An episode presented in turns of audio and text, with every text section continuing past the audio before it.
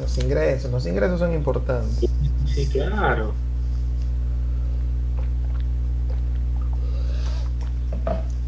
Tres, dos, uno. No, no, no voy a hacer un intro, no vamos a hacer nada, hay que hablar. Bienvenidos a Radio Fagol.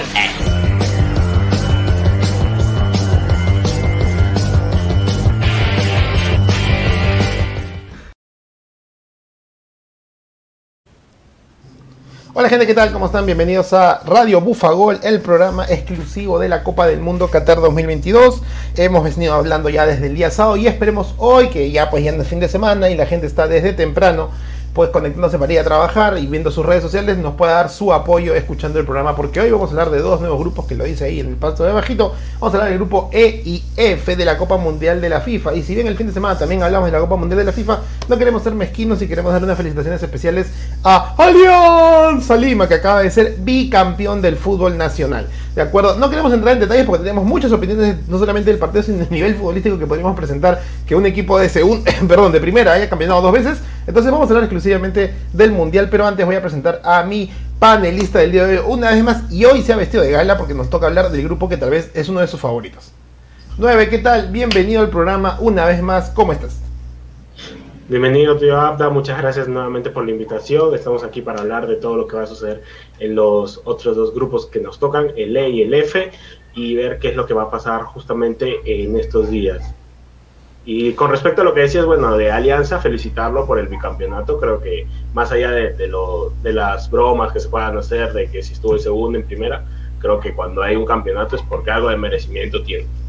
Definitivamente, definitivamente que sí. No olvidemos además que esta semana, hablando ya de selecciones, eh, este miércoles juega Perú, ¿no? Va a jugar en el Nacional ante, ante Paraguay y el día 21 en Arequipa, o sea, cuando ya se está jugando el Mundial, ¿no? También tenemos un partido. Ojalá que no lo programen en una hora, que no, que no corte un partido mundialista si quieren tener aforo, ya que debería jugarse más o menos en la noche, porque si es en la tarde, aprovechando la altura de la UNSA, mm, puede, puede jugar en contra. Pero bueno.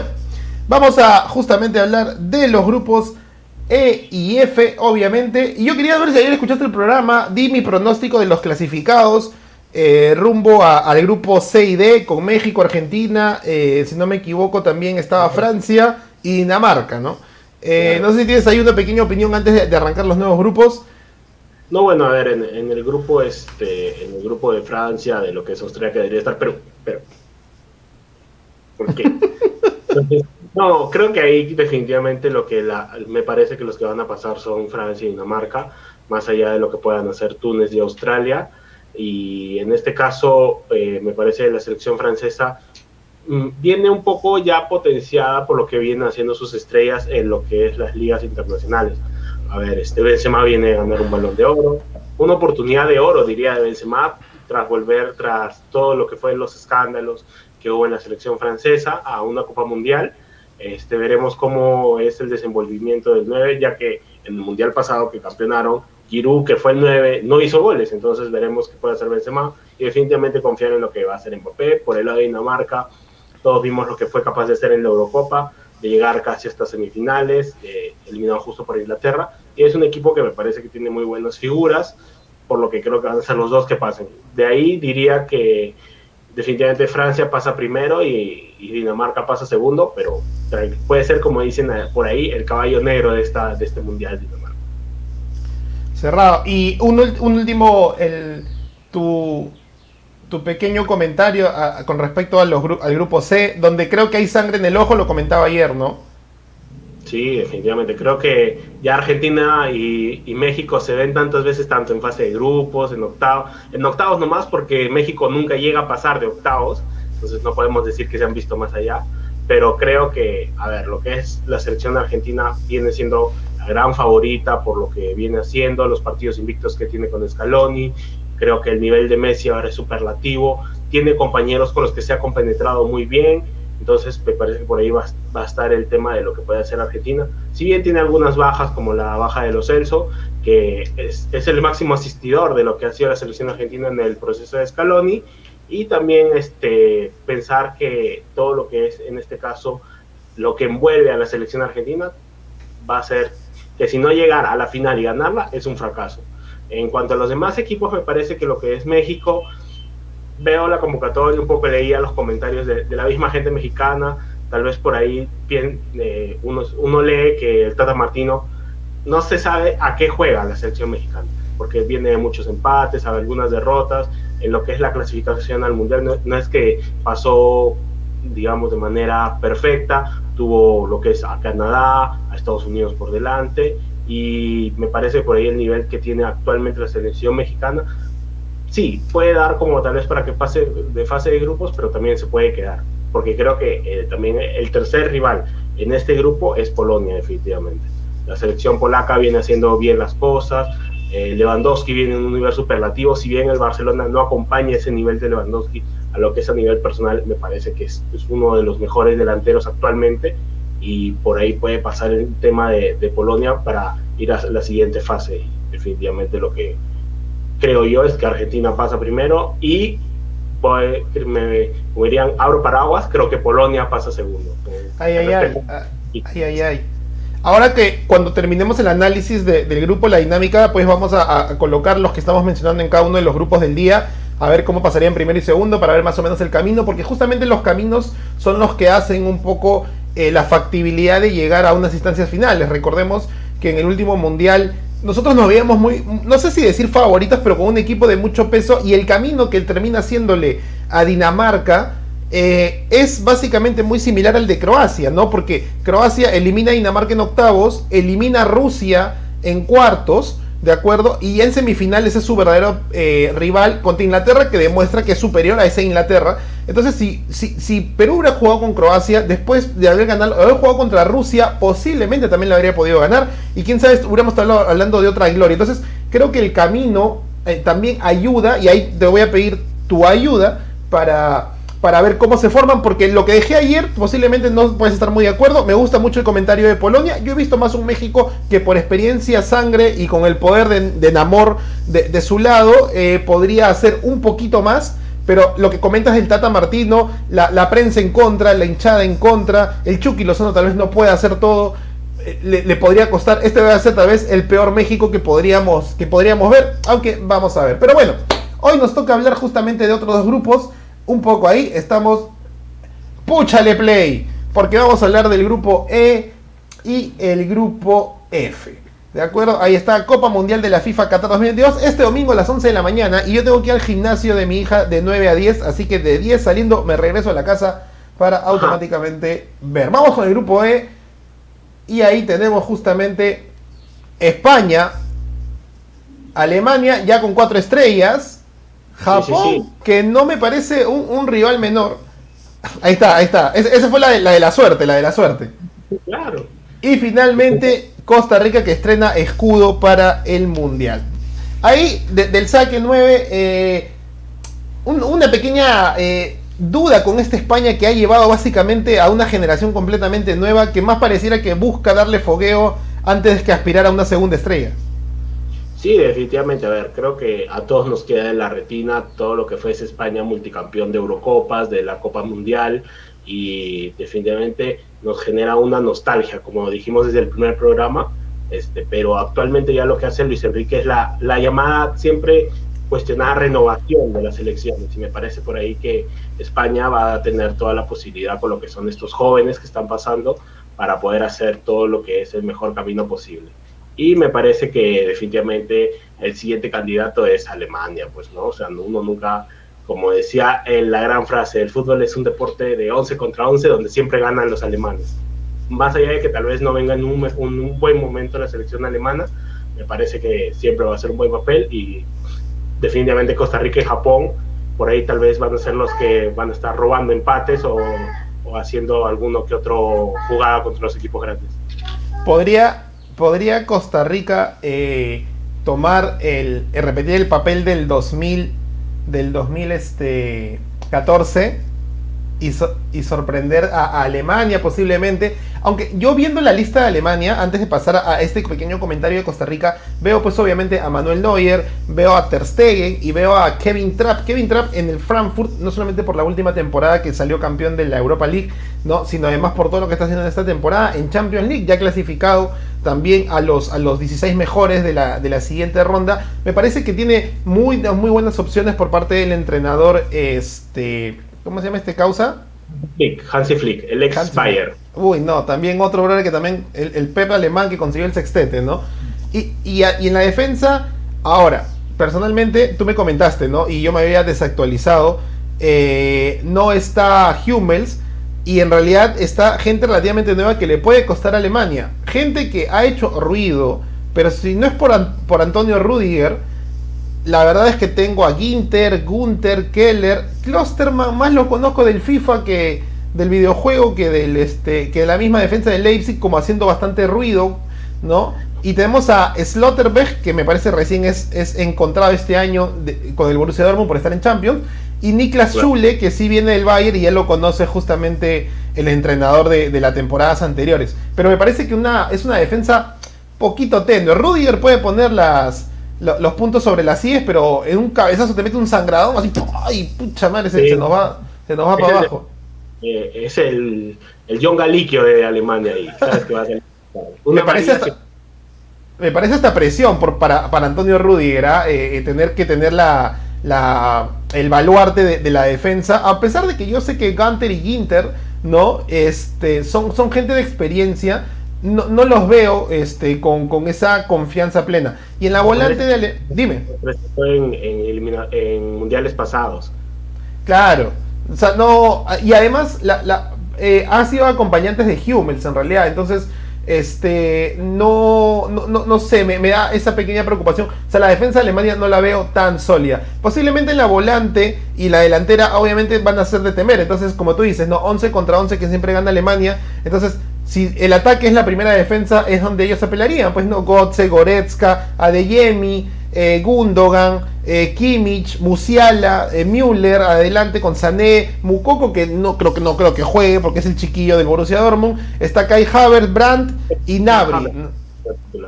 Sí, creo que, por, va el tema por ahí de, de, como te digo, el tema de este mundial me parece que es el mundial donde más está el tema de las renovaciones de selecciones, o sea, Creo que Alemania, España, lo hablamos en su momento también con, con las demás selecciones, son selecciones que están ya probando nuevos elementos que están saliendo en, el fútbol mundial. Por el lado de Alemania, sí, efectivamente la defensa, más allá de lo que pueda sonar Rudiger, que es actualmente de todos los que ha llevado el más el que tiene más nombre y el que tiene mejor actualidad pero me parece también que hay los jóvenes como justamente Zule que me parece que ha encontrado un buen nivel en el Borussia que no tuvo en el Bayern Schottenberg también, que está haciendo una buena temporada y definitivamente lo que es de medio para adelante da a pensar o da para decir, esta Alemania pasa de fase de grupos. Y, pero también está la posibilidad de la retina quedó la, la quedada de fase de grupos del Mundial pasado, donde todo el mundo pensó que iba a pasar y al final terminó pasando este, México y Corea. Entonces me parece que por ahí va el tema de, de Alemania y creo que tiene un entrenador que me parece en este caso va a llevar bien a los jóvenes. Lo hizo bien en el Bayern y, definitivamente el modelo alemán es, si lo haces bien en el Bayern, lo puedes hacer bien en la selección porque diría que son los mismos automatismos que tiene el equipo. Si te das cuenta, el Bayern fuera de Lewandowski no está jugando con un 9 fijo, si bien Chupomoting ahora está resaltando, antes era Sadio Mané, que no es un 9 fijo, entonces, a veces es Sané, a veces es Nabri, y en Alemania es lo mismo, porque tienes a Nabri, tienes a Sané, a Havertz, que no es un 9 fijo, que en el Chelsea se juega de falso 9. Eh, se lesionó Timo Werner, que supuestamente iba a ser el 9 fijo, se terminó lesionando semanas antes de, lo que es el Mundial, y me parece que por ahí va el tema, y definitivamente Alemania siempre es un nombre que hay que tener en cuenta. Nunca podemos dar por sentado que, que va a ser una mala campaña. Y definitivamente por el lado de España creo que los nombres ahí son también jóvenes, pero también hay gente de experiencia. Si bien definitivamente la convocatoria de la no convocatoria de Sergio Ramos ha levantado polémica porque en un nivel digamos mejor de lo que empezó la temporada pasada cuando llegó al PSG que se la pasó lesionado, ahora tiene continuidad y no lo lleva Luis Enrique. Luis Enrique este, es, es un perfil que trata de potenciar a los jugadores que tiene, haciéndolo jugar un fútbol más dinámico, que si bien a veces no, no sale a la selección española, es lo que intenta el entrenador. O sea, de los porteros, por ejemplo, a mí actualmente el único que conocía es este, a lo que ha sido... Sí, o sea, dejas afuera a Kepa, llevas al portero del Brentford, eh, y por ahí va el tema, o sea, no, no sabes actualmente quién va a ser, quién está en los, o sea, de los porteros, a veces de la defensa de la defensa. O sea, la gente experiencia llevas a Carvajal, a Spilcueta, llevas a Jordi Alba, pero dejas, o, sea, otros perfiles y definitivamente del medio campo, como lo dije, o sea, y lo sostengo, siento que esta España depende mucho de lo que haga Pedri, pues, ¿no? O sea, es, pues, hasta contraproducente, pero siento que actualmente la selección española puede ser Pedri más 10, lo que este, en su momento, creo que lo dijimos en, en el grupo de WhatsApp, es tal vez se crea esta dependencia a lo que era Messi en Argentina. O sea, valga las distancias de lo que es Messi y de lo que es Pedri, de lo que puede llegar a ser Pedri. Y arriba te das cuenta que solo lleva un 9 fijo, que es Morata. Ya que eh, para mí es el jugador fetiche, digamos, de Luis Enrique. Es el de Areca, es Morata con, con Luis Enrique. Después todos son extremos, todos son jugadores llegadores, pero 9-9 fijo solo es Morata. Entonces, y Morata no es que actualmente esté bien en la selección Ah. Ni en el Atlético de Madrid ni en la selección. Ahora, podría. Ah, todavía no hemos hablado de los dos, eh, como dijiste al inicio del análisis del grupo, los dos pequeños. En algún momento eh, cuestionaba un poco si Costa Rica podía hacer un papel muy similar al del 2014, que eliminó a Italia, que eliminó a Inglaterra, que empató con Uruguay y literalmente creo que clasificó primero en su grupo. contra sorpresa de todos y contra sorpresa de la casa de apuestas, ¿no? Que, que nadie se lo esperaba. Eh yo primero viendo un poco la, convocatoria de España, sí suma bastante tener que hay jugadores que no son de bulla, pero que ya, tienen un roce eh, internacional importante. De hecho, como siempre hemos dicho, a España como selección, a diferencia del 2010, que era la base del Barcelona, su liga, sus, sus jugadores locales, hoy por hoy en esta España eh, no veo una base directamente, eh, porque hay muchos jugadores que también son de la Liga Española, pero básicamente la línea sería entre el Chelsea, el Real Madrid, el Manchester City, con Rodrigo, por ejemplo, y lo que sí diría ahí, el, Gaby y Pedri, que serían los referentes, ¿no? Y Álvaro Morata, que bueno, o sea, es como tú dices el 9, y está Asensio, está Ferran Torres, que no han terminado de destacar. Ahora, España no viene mal si tomamos la referencia de la última Eurocopa, quedó entre los cuatro mejores, quedó eliminada por Italia solamente en penales, de acuerdo, pero también le fue en penales en cuartos de final. Y si hablamos de Alemania, Alemania eh, perdió directamente en uno de esos tantos partidos históricos que podemos visualizar siempre en, en las Eurocopas ante Inglaterra en octavos de final y se despidió rápidamente.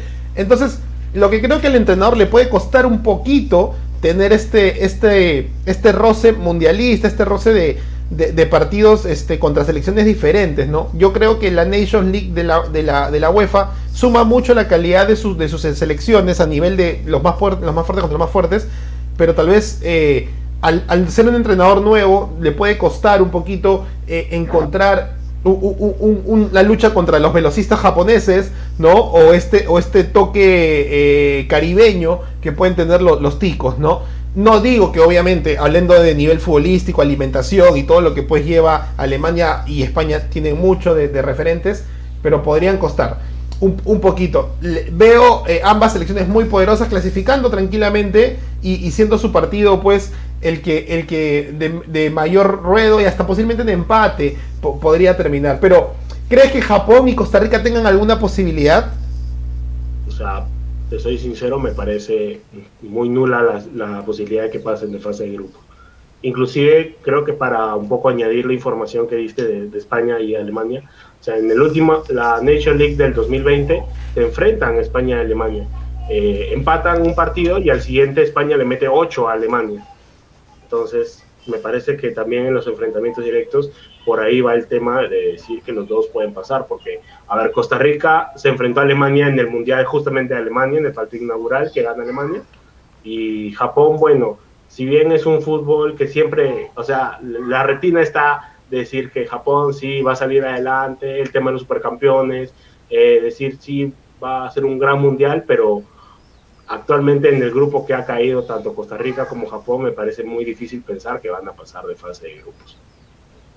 Está, bueno ahí el comment, ¿no? Eh, yo quisiera que Costa Rica haga una sorpresa interesante. Eh, de hecho, eh, tenemos una vez más la facilidad en los caminos de los fases de grupos. España choca contra Costa Rica en la fecha 1. Alemania choca contra Japón en la fecha 1. Y en la fecha 2 se podría definir al gran puntero de, este grupo, ¿no? Creo que ha calzado bien, pero mira, si hablamos de grupos que parecemos que tenemos relativamente cantado y que podrían sorprender, te puedo también mencionar sobre el siguiente grupo, ¿de acuerdo? España y Alemania, al final decidimos quién va primero, pero el siguiente grupo, que está Bélgica, que está Marruecos, que está Croacia y que está Canadá, te pregunto, ¿también está igual de cantado que los de la UEFA van a clasificar o crees aquí que podría haber una pequeña sorpresa? Mm, me parece que aquí sí podría haber una pequeña sorpresa.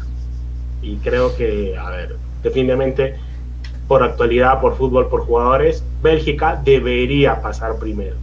Digo debería porque al final también Bélgica es una selección que en torneos cortos suele dar pasos en falsos. Eh, Croacia, si bien es la última, la última finalista del Mundial, no la veo con un equipo tan compacto como lo fue en aquel de Rusia 2018. Canadá me parece que puede ser una gran sorpresa y Marruecos tal vez este, es la selección que no va a pasar, pero te puede complicar la clasificación, siendo tú un Bélgica, un Croacia, un Canadá. Me parece que puede sacar el empate, puede tal vez quitarle puntos a, un Croacia, a un Bélgica, porque tiene jugadores. A ver, la estrella efectivamente es Hakimi, el jugador del PSG, y, son un, un, equipo que juega mucho por las bandas, obviamente. Juega mucho un fútbol muy directo por bandas, trata de ir muy, muy rápido, de mucha velocidad, es un, es un equipo. Canadá, a ver, la, la, estrella es Davis, también está el jugador de Lille, en este caso Jonathan David, y, me parece que han hecho una gran eliminatoria, no, no por casualidad han clasificado. Yo creo que puede ahí haber la sorpresa. Con Croacia, creo que ya lo dije antes, no me parece el, gran equipo que tuvo en Rusia. Ya no está Mansukic, no está Revi, no están las referencias que eran de arriba. Y Bélgica, creo que si bien llega en un momento en donde De Bruyne está en su prime, me parece que tal vez también es el único que está en un gran nivel de todos los que ha convocado Roberto Martínez porque a ver, Lukaku, que debería ser el gran 9, se la ha pasado lesionado esta temporada. Ha jugado, a lo máximo habrá jugado tres partidos con el Inter. O sea, no, no más de eso. Hazard, ni qué decir, ya parece un exjugador en el Real Madrid. Me parece que lo que hace Torgan Hazard, su hermano en el Borussia, es mucho más relevante que lo que hace Eden. Y en la columna vertebral que tenía Bélgica, a ver, está Courtois, que también viene en un gran nivel, pero como siempre decimos, o sea, es un equipo de, es un juego de 11 jugadores tú puedes tener dos, tres jugadores en gran nivel, pero si el resto no, no acompaña ese nivel, o sea, digamos, lo mantiene, no te digo que sea igual de superlativo, pero lo mantiene, me parece que, que es difícil para Bélgica. O sea, puede pasar de fase de grupos, pero a Bélgica no la veo llegando, por ejemplo, a una final o una semifinal. Me parece que, que con el equipo que tiene actualmente, o sea, por el nivel que muestran los jugadores, podría pasar de fase de grupos, pero no más lo que mencionas mucho de Bélgica eh, me hace mucho sentido, ¿no? Eh, a veces hablamos de una selección que creo, que creo que ya se le está acabando el crédito de, de ¿cómo se llama? De decir lo que era la estrategia de la, de la Bélgica, de los, de los chiquitos que, encontró que jugaban muy bien y que los hizo crecer juntos, ¿no? Empezó, la noticia salió en 2014, eh, fue una gran noticia. Bélgica quedó eliminada ante Argentina, si no me equivoco, en octavos de final pero no hizo un mal partido. Argentina le costó ganarle a ese Bélgica. En 2018 demuestra un poco más esa supremacía eh, de la idea de, juntar a los mismos chiquitos desde pequeñitos y forjándolos juntos para quedar con la medalla de bronce de, Rusia 2018. Este, lo cual. En ese mundial. ¿Qué? No te escuché bien. Elimina a Brasil en Rusia 2018. Y la sufre contra Japón, demostrando un poco esa, esa efectividad en cada uno de los jugadas que tenía que hacer para ganarle 3 a 2. Me acuerdo que le echamos la mufa porque dijimos, se viene el Brasil-Japón en, en, cuartos de final y en dos minutos eliminaron a Japón. Eh, elimina a Brasil, que ya nos tocará mañana hablar de Brasil y vemos si este Brasil es mejor que de aquel mundial, que aún así tenía grandes estrellas, ¿no? Y recién en, semifinales, bueno, cae entre una Francia por 1 a 0, si no me equivoco, gol de Barán, y, ya y le toca ganar el tercer lugar. Entonces, pero creo que de cuatro años más, estamos hablando de un aproximado de 8 años, y si vienen jugando desde antes un aproximado de 12 años aproximadamente, ya se le está acabando el crédito a este Bélgica, que con lo que mismo has dicho, pues no va a tener el, mismo nivel si solamente cuentan con Kevin De Bruyne que solucione todo, porque Bitzel eh, regresó al Atlético de Madrid, pero mira cómo le fue al Atlético de Madrid en Champions, en la liga también la está sufriendo un poco, Lukaku como dices está lesionado, Torgan Hazard hace más que Eden, pero Torgan está en el Borussia, y, lamentablemente hay que entender un poco ahí de que el nivel no es el mismo, ¿no? Y si bien la Eurocopa lo hizo, eh, no tanto este, puede funcionar un poco en el Mundial. Eh, en ese sentido, eh, posiblemente, no sé, no sé qué más, me unir en el, en, el, en el Borussia tampoco, es que puede hacer así bastante, o sea, tranquilamente ha estado también medio lesionado, o sea, cada vez que si tú juegas en el Dortmund te vas a lesionar y posiblemente te, pierdas un mundial, está más que claro. Con respecto a Croacia, eh, quedó eliminado contra España en los octavos de final de la Eurocopa última que ganó Italia. Eh, y Bélgica había quedado eliminada ante Italia en cuartos de final. Y como tú dices, este Croacia también tiene un cambio generacional, me imagino. No, no, no está, buscando que Modric solucione las cosas y, no sé hasta qué punto vaya, vaya a lograrlo. Y te quería contar que el partido Bélgica-Croacia va a ser el tercero recién. Es decir, que primero ambos pueden sufrir, ¿ma? O sea, no sé si un Canadá le pueda O sea, Canadá tiene jugadores rápidos. No, no, no, no puedo decir que, la, que, vaya a dar la sorpresa. Mufasa, Mufasa completa, pero. Ya primero el grupo. Pues, o sea, no sé, me lo siento un eh, Bélgica ganando 2-1 a, a, Canadá y empezando perdiendo con gol de Jonathan David. Eh, y luego contra Marruecos ganando recién holgadamente 2 a 0, pero después de sufrir un palo de Hakimi, por poner las estrellas que son las que jugarían, ¿no? Sí, definitivamente, creo que, a ver, en el grupo de por sí siempre va a haber favoritos por nombres, por actualidad de jugadores, pero si vamos más allá a los funcionamientos de los equipos y lo que ha sido los, los partidos pasados que han tenido, nos da que pensar que tal vez Bélgica y Croacia no es que van a pasar holgadamente ganando sus dos partidos y luego llegando al final y empatando o, sacándose, digamos, grandes diferencias, sino que tienes a un Canadá, como decíamos, y un Marruecos que va a un juego más directo, más ágil, más vertiginoso, que les puede complicar definitivamente. ¿Quiénes son tus favoritos para, para este grupo a clasificar? Acá yo creo, a ver, como digo, creo que Bélgica debería pasar primero y, como digo, para mí la sorpresa puede ser Canadá. Pasa segundo Canadá. Ajá, o sea, Croacia se despediría otra vez de otro año de, de, otro año de momentos este importantes, porque Croacia aparece cada cierto tiempo en los mundiales, ¿no? Francia 98, ahora Rusia 2018, todos los que terminaron mucho. Allá, o sea, 10 años más, más o menos recién. Veremos quién Dale, dale. Vamos a, hacer entonces nuestro, nuestro, nuestro pequeño cherry y ahí obviamente tu, tu opinión a lo que... A, este, a este estilo. Ahí está. Estos son los caminos que, se está formando. Tú has dicho, bueno, yo, yo opino relativamente igual. Por ahí diría Croacia, o sea, diría que Bélgica va a pasar primero y cualquiera de los tres podría pasar segundo. Vamos a darle crédito a, Canadá. Y vamos a poner acá en el, grupo F. Acá está eh, Bélgica. La magia de la edición, en vivo y en directo. Esa es, ¿para qué vamos a estar haciendo que un día por, por detrás nos digan cómo, cómo, cómo está? Ahí está. Ya. Quería, antes de, pasar al grupo E, si... esa revancha ya la vi desde ahora, ya ese Francia-Argentina. Ah, pero ese Francia-Argentina se da porque lo coloqué como que Argentina clasificaba segundo. No sé si estás de acuerdo en ese sentido. Ah, ahí yo dije, Francia clasifica segundo. No, no, no, no. Ahí estuve pensando un poco en que Dinamarca tal vez eh, le fue bien contra Perú, pero no sé si le fue bien contra eh, en la Eurocopa también quedó eliminado, si mal no me equivoco, eh, bueno, eh, quedó eliminado, bueno, llegó a semifinales, quedó eliminado ante, ante, ante Inglaterra recién para rumbo hacia la final. Entonces ahí eh, esperaría tu, opinión de saber si conforme de que Francia pasa segundo y, varían las cosas, ¿no? Y, y, Argentina pasa primero. De hecho, mientras tanto vamos, vamos, vamos vamos poniendo. ¿Quiénes clasifican en el grupo E?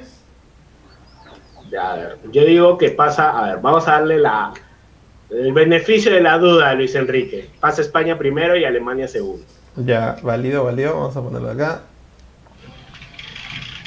España primero.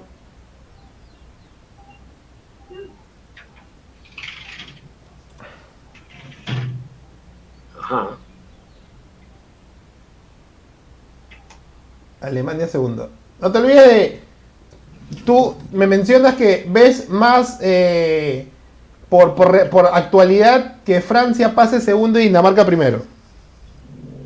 O sea, diría que puede ser, es que creo que, a ver, Dinamarca creo que puede ser la gran sorpresa de este mundial. Y, y Francia tiene momentos donde se desconecta. Pasó en la Eurocopa, pasó este, eh, en la Nation, ahora último. Entonces me parece por ahí que va el tema de decir, oye, Francia tiene momentos de desconexión, pero fuertes, o sea, donde el juego es tiras el Mbappé y a lo que sea. O sea, Ok, no, si bien gana la Nation pasada, o sea, lo que hace en esta Nation de pasar a todavía a, a Serie B, digamos, a, a Liga 2, se va a segunda, o sea, es para replantearte las cosas, pues, ¿no? Y decir, oye, ¿cómo vienes de campeón del mundo? En la Eurocopa Claro. te quedas fuera y no la ganas, y después en la Nation te vas a Liga 2. De acuerdo. Y Dinamarca, y Dinamarca, por el contrario, Dinamarca, eh, el mundial pasado, o sea, está bien, nos gana, nos gana bien, más allá del penal fallado por Cueva, ¿por qué? Mi plata, quiero hacer mi plata. Pero lo que hace en esta Eurocopa, o sea, tú ves el gol que le hace a, a Inglaterra, el primero de Amsgar, el de tiro libre, es un golazo. Sí, sí, O sea, sí. Si bien después Inglaterra remonta en, un- en pequeños minutos, pero el juego de, de Dinamarca actualmente es uno de los que más me, me gusta de estos, digamos, de estos equipos que son de segunda línea, si podemos decirlo de alguna manera. Entonces creo que por eso es mi apuesta a decir que tal vez Dinamarca pasa primero. En el grupo de Argentina, para recordar que está Argentina, Arabia Saudita, Polonia y México, ¿tú crees que México se cae por este tema del entrenador y la falta de, de, de fineza en sus jugadas y pasaría a Polonia? ¿O, o si Sí. crees que México... Es que, a ver, puede sonar hasta gracioso lo que puedo decir, pero, o sea, si tú vas pensando que ya no vas a jugar más de cuatro partidos, o sea, es gracioso, pues, ¿no? Y todo, yo sé que puede resultar hasta la broma, la mufa, decir, ah, México nunca jugó más de cuatro partidos, pero es que algo debe pasar definitivamente, o sea, hay un tema mental de bloqueo total de que en octavos te pasa que, que no, no vas más allá de eso. De acuerdo, de acuerdo. Entonces, y eh, teniendo en cuenta que han habido momentos, por ejemplo, yo la verdad es que, y ahí sí, discúlpenme porque trato de empaparme un poco, pero entender al entrenador de la a la Volpe, eh, por más eh, controversial que haya sido, o sea, el hombre era campeón del mundo también. Eh, o sea, entonces había un peso. Hoy el Tata Martino, tranquilos, no, no estoy diciendo que el Tata tampoco es muy malo, pero hay, o sea, sí me hace, me hace, me hace ruido. Yo, yo decía, México va con la sangre en el ojo, el Chucky Lozano, ¿no? O sea, Martino fracasa, eh, eh, en- porque hay que decirlo, o sea, fracasa en el Barcelona con un equipo hecho. Viene Luis Enrique y lo saca campeón de Champions. Y, este, y la selección argentina, pues, la mancha de las finales perdidas, pues, contra Chile, ¿no? Claro, O sea, tal cual. creo que es un gran técnico, pero definitivamente creo que es un técnico de clubes. Ok, ok. San Paoli, San Paoli. Seleccionador. Bueno, vamos a dar el beneficio de la duda una vez más. Hemos cambiado un poco nuestro fixture. Teníamos a México y Argentina cambiado, pero a opinión.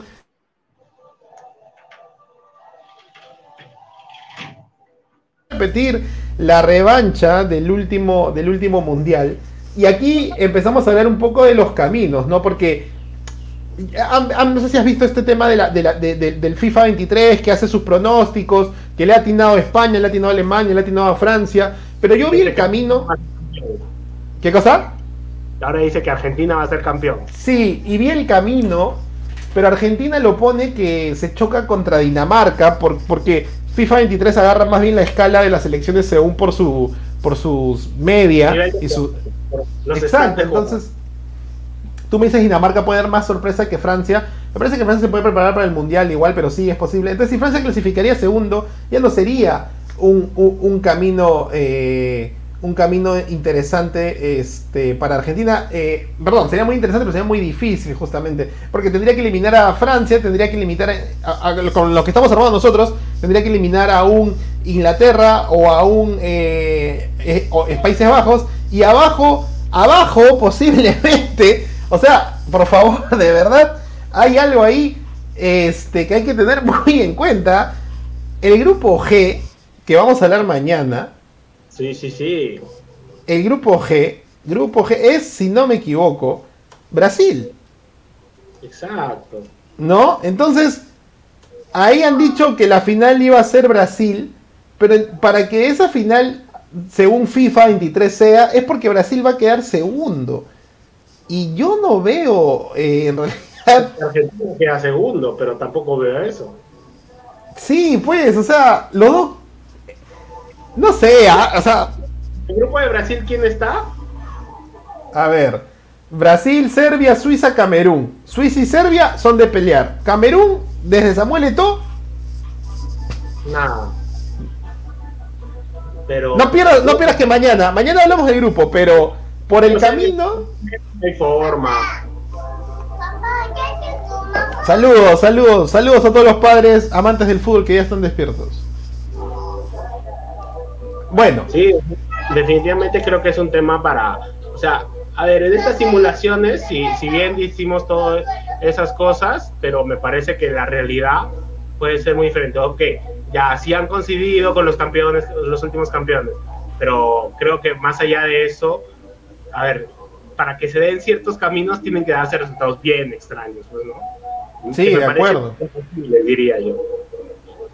De acuerdo, de acuerdo, de acuerdo, de acuerdo en ese sentido. Eh, o sea, revisando solamente para ver que no me he equivocado de los caminos, el primero del grupo C va a ser el mismo camino del primero del grupo G, si es que se encuentran. Entonces, el, el- el- el diseño no está mal, eh, es correcto.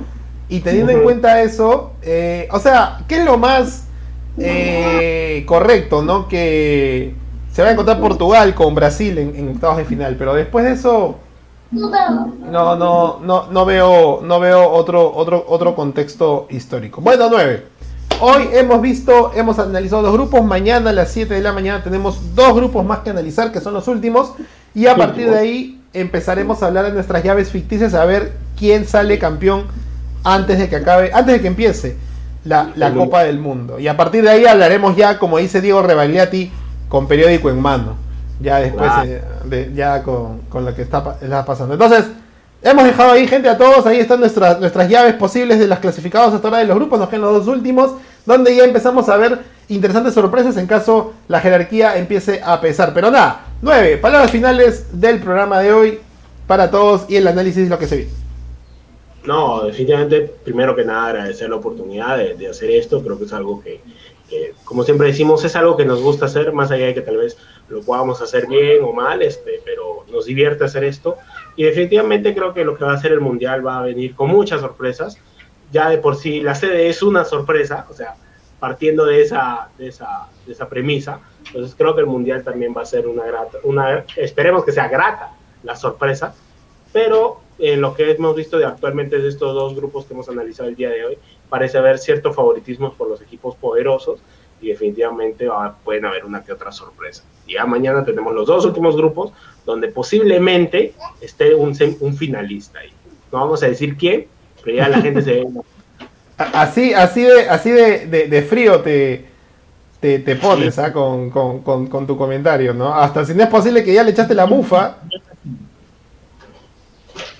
No, pero bueno, antes de, de cerrar el programa, justamente, y para gusto, mientras esperamos el mundial y están las ansias de- de- de- del mundial, aquí les vamos a compartir esto de aquí. Por favor, acaba de estrenarse en Netflix, para todos los que son amantes de esta plataforma de streaming, el documental de FIFA Uncovered, o en castellano, los entre, entredichos de la FIFA, los entretejidos de la FIFA. Este documental eh, habla exclusivamente de todas estas corrupción, sobornos desde los años de en 1970 cuando se dieron cuenta que el fútbol iba a ser un, mercadeo interesante, nos iba a generar muchos ingresos y a partir de ahí empezaron a ver los primeros sobornos y te paso el dato 9 para no sentirnos mal, lamentablemente a pesar de ser una gran marca, Adidas pagando para ser el que va a diseñar el, el balón del mundial y generando una especie de contrato a largo plazo. Lo mismo cuando cayó de la nada, dicen que cayó de la nada al- al- a la cuenta de ahorros de, de la FIFA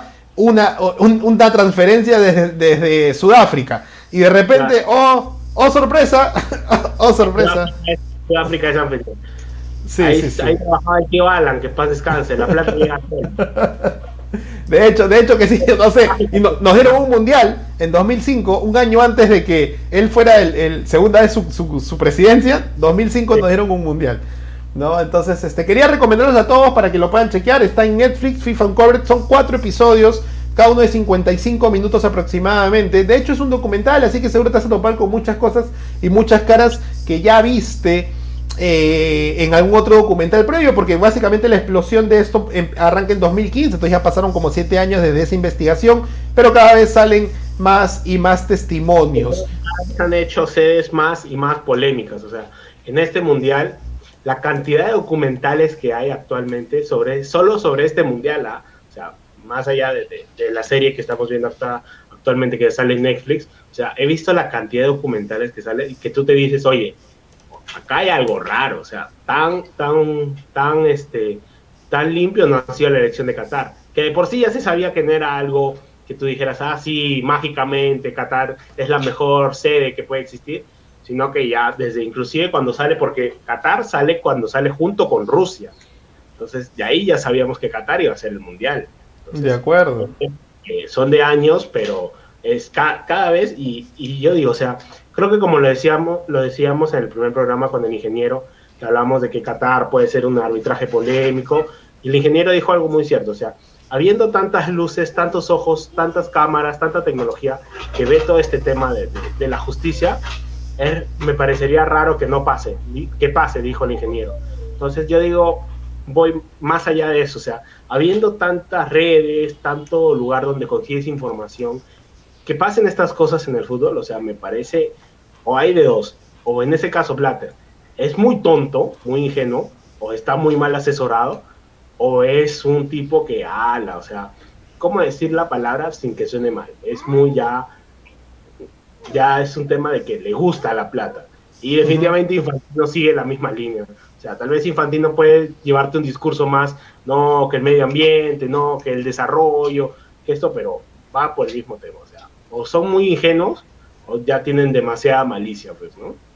Sí, sí, definitivamente hay mucha malicia eh, eh, en, lo que mencionas, eh, en, hacer estas cosas. ¿Cómo es posible, como dices, en un mundial de, un país donde las carreras de camellos es un máximo esplendor, por ser a modo de broma, van a fomentar mucho el fútbol? Pero, por si acaso... También religioso, o sea, todo el tema religioso, el tema de género, que es muy fuerte ahí, o sea, a mí me, sorprende la elección de Qatar, o sea, tal vez lo, decimos ya a pocos días, pero tú te das cuenta que es un lugar muy, muy cerrado, de, una, de una, un pensamiento muy hermético en lo que es el tema de género, de los hombres y mujeres, de lo que puedes y no puedes hacer. O sea, han habido selecciones, ahora último vi que Brasil sacaba un comunicado de, de donde decía, oye, si vamos al Mundial, que la fiesta sea entera, no que sea solo una parte, no que solo se pueda hacer ciertas cosas, sino vamos a disfrutar el mundial al máximo y con todos los componentes del mundial. Entonces, me parece definitivamente, eh, eso es algo que ya todos sabemos, la plata ha ido para, para que Qatar sea, se han pagado, pero como digo, o sea, de parte de la FIFA, ¿hasta dónde llega esta, esta capacidad de crear más poder, más dinero? que ya pones en, en riesgo la, la, vida de las personas, porque ¿quién no te dice que pase, Dios no quiera, que pase algo malo en Qatar, pues con todo este tema de la religión y, de la ideología de género. Sí, sí, completamente. Muy, buen mensaje a todos, escuchar lo que, lo que comenta el 9. Y de mi lado, una vez más, siguiendo informando pequeños detalles que les puede sumar previo a la Copa del Mundo, no solamente en Netflix, porque también la competencia. En HBO Max está este documental de dos capítulos de 56 minutos.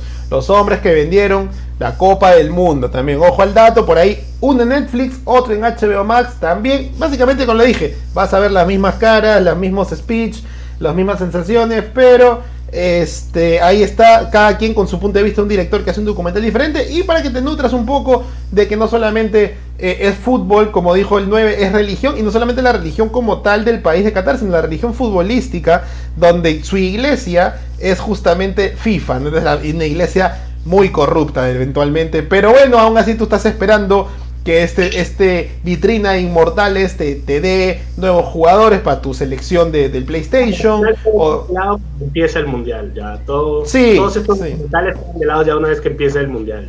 Por eso todavía nos quedan exactamente 6 días antes de que empiece la Copa del Mundo. Entonces disfruta un poco del documental. No solamente grita los goles, también infórmate de, de este dato que te puede servir bastante. Entonces ahora sí, de mi lado, dos datos ya saben en HBO Max y en Netflix, dos documentales interesantes para ver como diría tu tío Rulito Pinasco. Un gran abrazo de gol de mi lado. Muchas gracias, 9. Nos vemos el día de mañana, por favor. Así, para no despertar a nadie, hablemos más bajito. Y así Sí, sí, no. y así se cocinan los pollos más tarde. Entonces, un gran abrazo de gol para toda la gente. Se despide el tío Abda. No se olviden seguirnos en las redes sociales. Porque estamos, pues, justamente en Facebook, estamos en YouTube para los más mayores, estamos en Twitter, estamos en Instagram y también en Spotify para que escuches el podcast solamente si no quieres ver estas lindas caras. Radio Abda o arroba el tío Abda. Se viene el mundial, gente. Nos despedimos con el 9 hasta el día de mañana. Chau, chau, chau, chau. Chau. Chao. No, no, no voy a hacer un intro, no voy a hacer nada, solamente hay que hablar. Bienvenidos a Radio Fagol. Eh.